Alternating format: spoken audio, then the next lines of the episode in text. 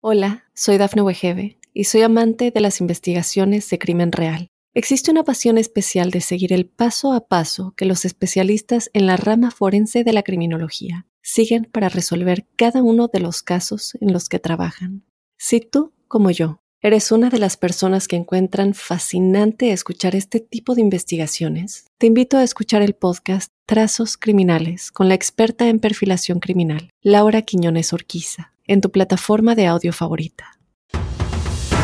Mundo Now, noticias en 5 minutos. Inmigración, dinero, política, entretenimiento y todo lo que necesitas para amanecer bien informado. Comenzamos.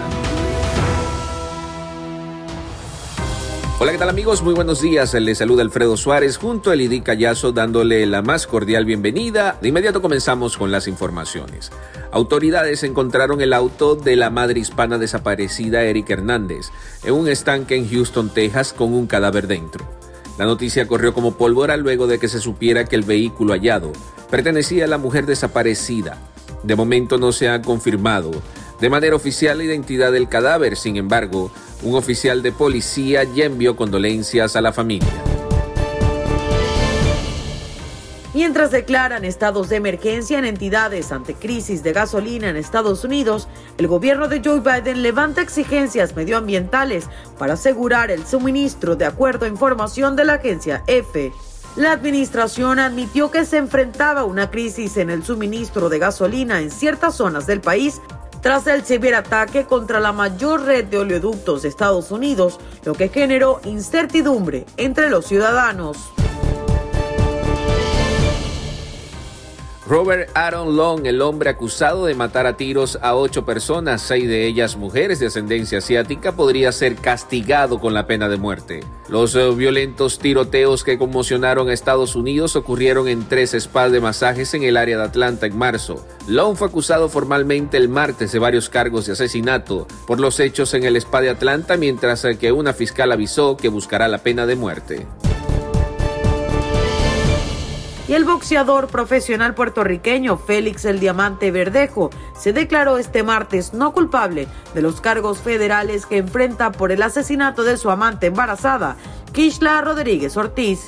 La declaración del boxeador la realizó durante su comparecencia en un tribunal federal para el distrito de San Juan a través de una videollamada. La jueza federal Camille Vélez Ribé realizó la lectura de los cargos.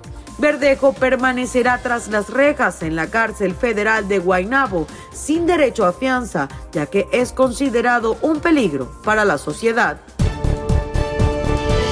Espectáculos. Mayeli Alonso, la ex esposa del cantante Lupillo Rivera, fue detenida en un aeropuerto de México por un supuesto altercado con una empleada de una aerolínea. Al parecer, todo se suscitó por la documentación de una maleta. Alonso subió unos videos en su Instagram para denunciar lo que ella asegura es una injusticia, ya que agentes policíacos llegaron a arrestarla y se la llevaron a la camioneta. Hasta el momento se desconoce qué pasó con la mujer y su novio, quienes fueron transportados a bordo de una patrulla de la policía municipal, aparentemente con un juez para que determinara la sanción o acusación en su contra.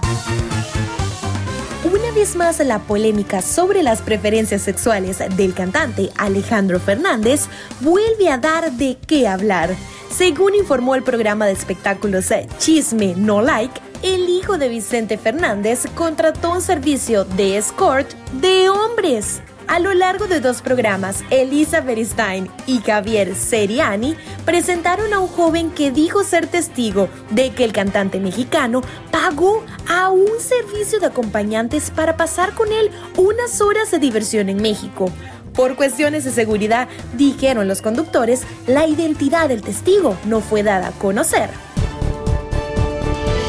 Deportes. Bien, en noticias deportivas ya todo está hablado y cerrado para dar la continuidad al proyecto de Víctor Manuel Bucetich como técnico de las Chivas del Guadalajara, quien firmara por un año más con el conjunto rojiblanco. Luego de una charla entre la directiva y el cuerpo técnico, ambas partes decidieron mantenerse por otros dos torneos y de allí después ver si firman otro vínculo. Buse se mostró ilusionado con la intención de la directiva de mantener el cuerpo técnico para así darle continuidad al proyecto y será en el 2022 cuando se acabe. Y antes de irnos, les dejamos la frase de Mundo Inspira. Trabaja duro y en silencio y deja que tu éxito haga todo el ruido. Desde Atlanta nos despedimos. Recuerda que puedes ampliar esta y otras noticias en www.mundohispánico.com. Que tengas un día exitoso. Nos escuchamos mañana.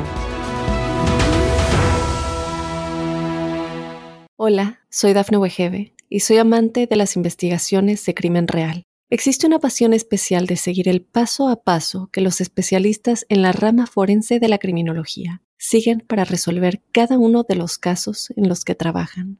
Si tú, como yo, eres una de las personas que encuentran fascinante escuchar este tipo de investigaciones, te invito a escuchar el podcast Trazos Criminales con la experta en perfilación criminal, Laura Quiñones Orquiza, en tu plataforma de audio favorita.